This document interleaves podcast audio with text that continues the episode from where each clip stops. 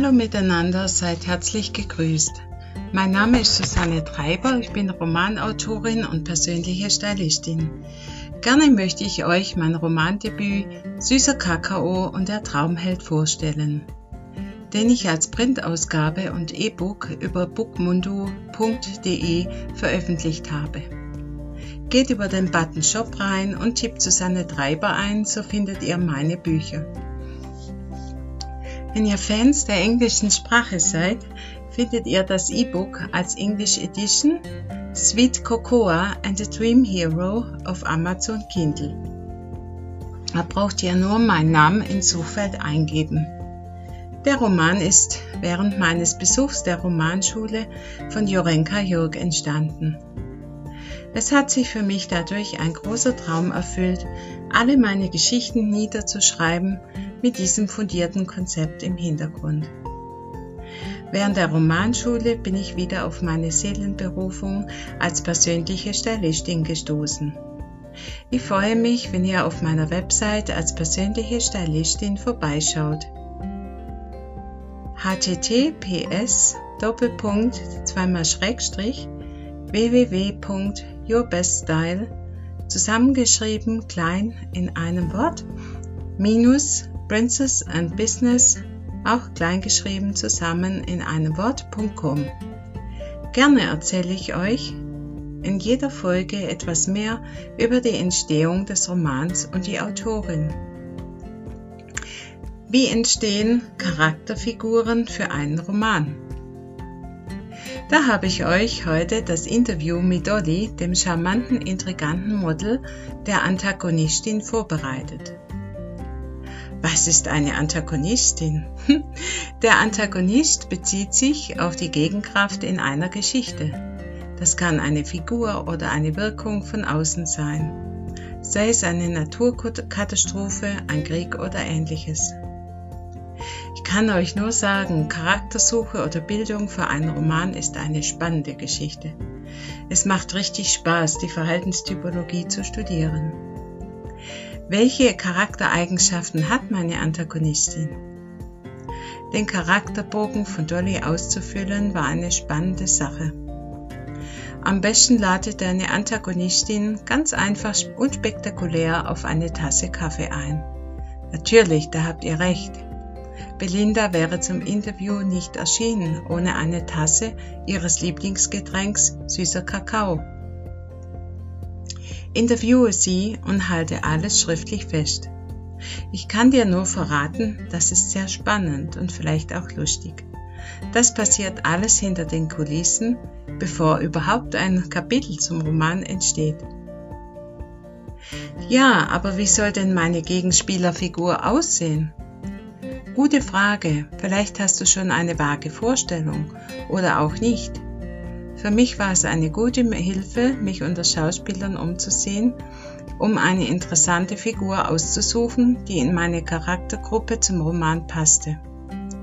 Es ist sehr wichtig, erst einmal seine Romanfiguren sehr gut zu kennen, bevor sie auf der Lesebühne erscheinen. Zudem stellt euch vor, ihr habt einmal eine längere Schreibpause und plötzlich schreibt ihr von den tiefen grünen Augen in Kapitel 5 statt wie im ersten Kapitel, er schaute in ihre saphirblauen Augen. Euer Lektoratsservice wird von euch angetan sein, wenn ihr diese Folgefehler schon im Vornherein zu vermeiden versucht, indem ihr den Charakter gut plant. Somit könnt ihr jederzeit darauf zurückgreifen.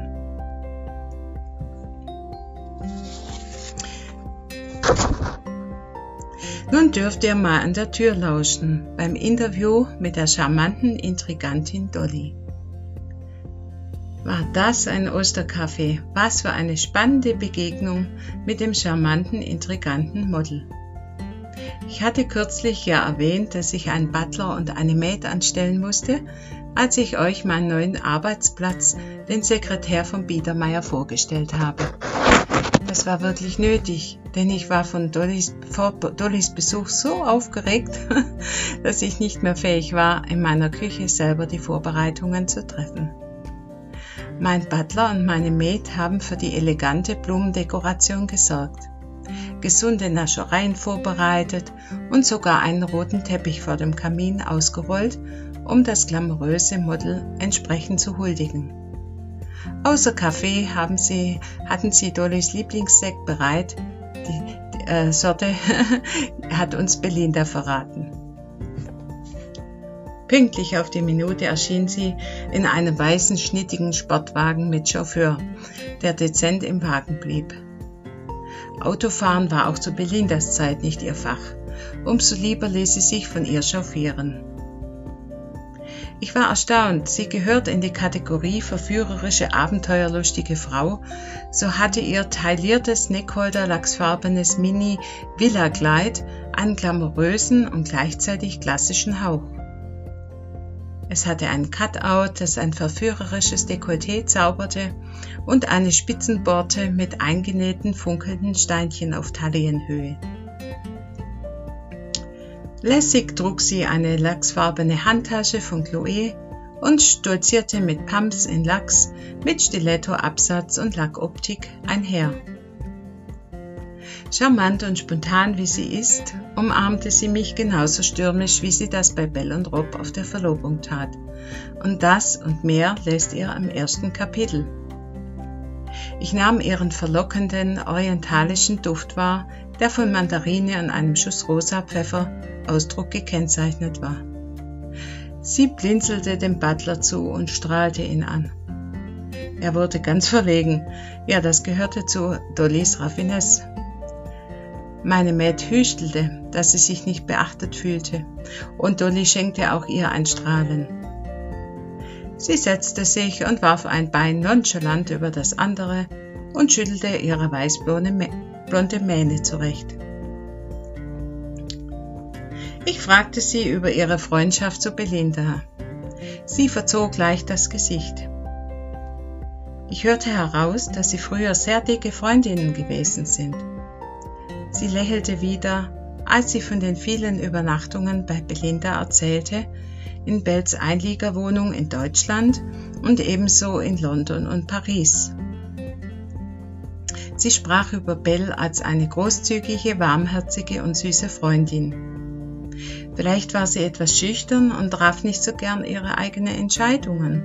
Sie hatte manchmal den Eindruck, sie musste Belinda öfters einen leichten Schubs in ihr Glück geben aber das hätte sie ja sowieso immer als ihre Pflicht gesehen und verzog wieder leicht ihr ebenmäßiges Gesicht. Nun musste ich mir das Lachen verkneifen, da ich Belindas Sichtweise sehr gut kenne.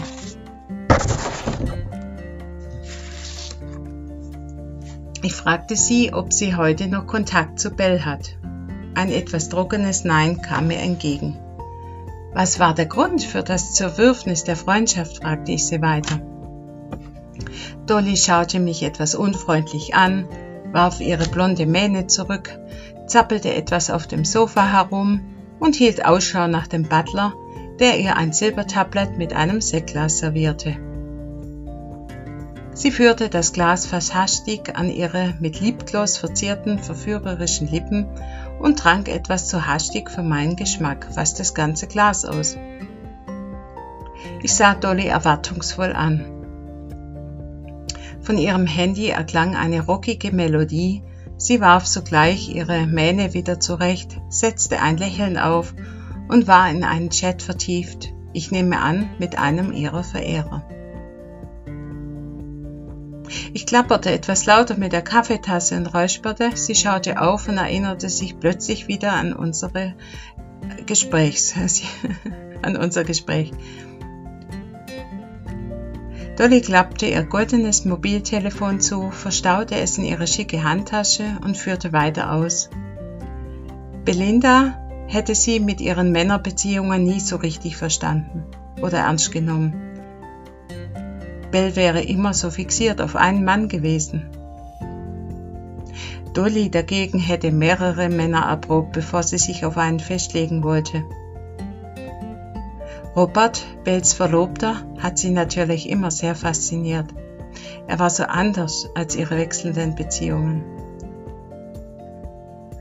Als Dolly merkte, dass ihre Beziehungen ausschließlich Männer waren, die sie sowieso nicht auf eine Frau festlegen wollte, wäre Robert eine große Versuchung gewesen, ihn für sich zu erobern, denn er hatte alle Charaktereigenschaften, die ein Mann ihrer Meinung nach für eine feste Beziehung haben sollte.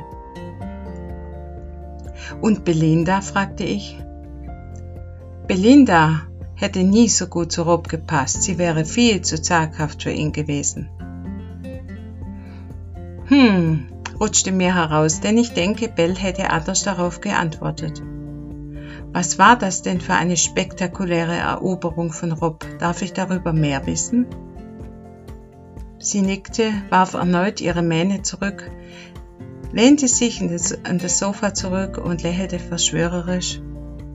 Ja, das war wirklich eine grandiose Zeit. Angelo, mein damaliger Freund, der Modefotograf, lud mich auf eine Kreuzfahrt nach einem Streit als Versöhnungsangebot ein. Natürlich nahm ich an, so etwas sollte man sich nicht entgehen lassen. Als ich sie fragend anschaute, lachte sie. Er bezahlte mir den Flug und gab mir Spesen für einen schicken Bikini und eine mondäne Garderobe für die Luxuskreuzfahrt von Florida in die Karibik. Ich wusste, dass wir auch in Jamaika anlegten. Bei der Gelegenheit wollte ich Rob besuchen. Nachdem ich in Bells Handy nachgeschaut habe, wusste ich ja die Anschrift von der Kaffeeplantage, wo Robert sich aufhielt. Ich verschluckte mich an meinem Kaffee aber so etwas gehört sich doch nicht, meinte ich zu Dolly. Sie verzog ihr hübsches Gesicht und meinte bestimmt und lächelnd, ich wusste schon von Anfang an, dass Rob und ich füreinander bestimmt waren. Es erklang erneut eine rockige Melodie von ihrem Mobiltelefon und sie telefonierte cool und lange mit einem Mann, der aber nicht Robert hieß. Sie stand auf, da sie mein fragender Blick störte und tänzelte auf dem Balkon. Mein Butler und meine Maid erschienen und schauten mich fragend an.